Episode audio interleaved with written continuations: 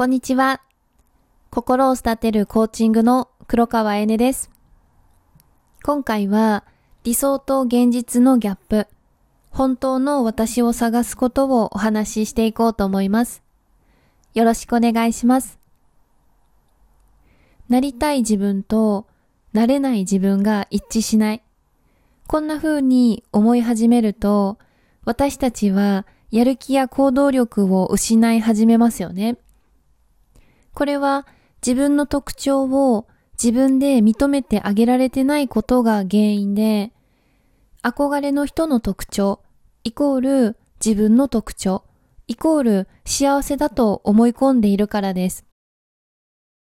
私も今まではずっと何かいいお手本やピックアップされている人にいつも憧れを抱いていました。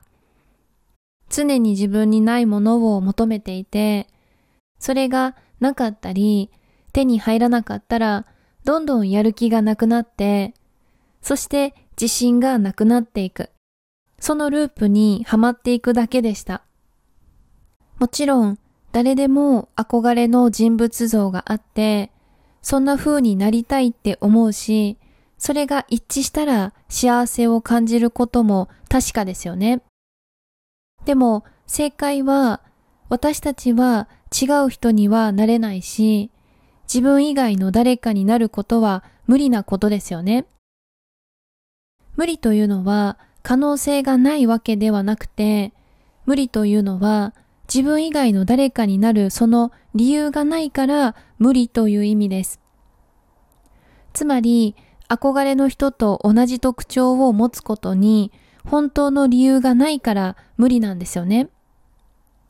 結局、自分の特徴を認めてあげないと、幸せも成功も遠のいてしまいますし、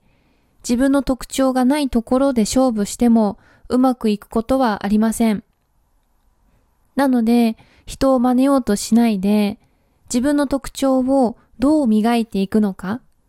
自分に集中して考えていくことが達成や幸せや充実感を得られる唯一の方法です。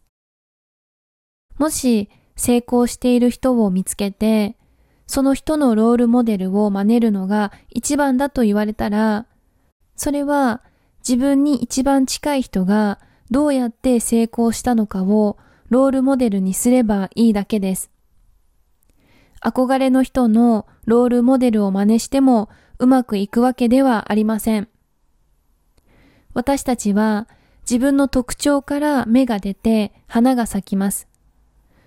もし自分の特徴を理解して、その特徴を出しても、それが弱点や短所になるなら、その場所から違う場所へ移動してほしいと思います。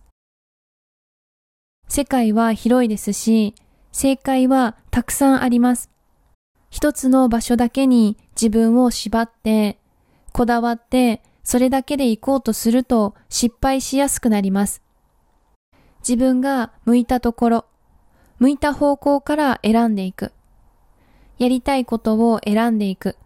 それが自分にとってベストな選択です。そしてそれが私たちのパフォーマンスを最大限に発揮させることができる最善の方法でもあります。自分で努力してもうまくいかないことをするよりも、自分で自分をコントロールすることができることをした方がうまく回り出します。それは自分の特徴を活かすことです。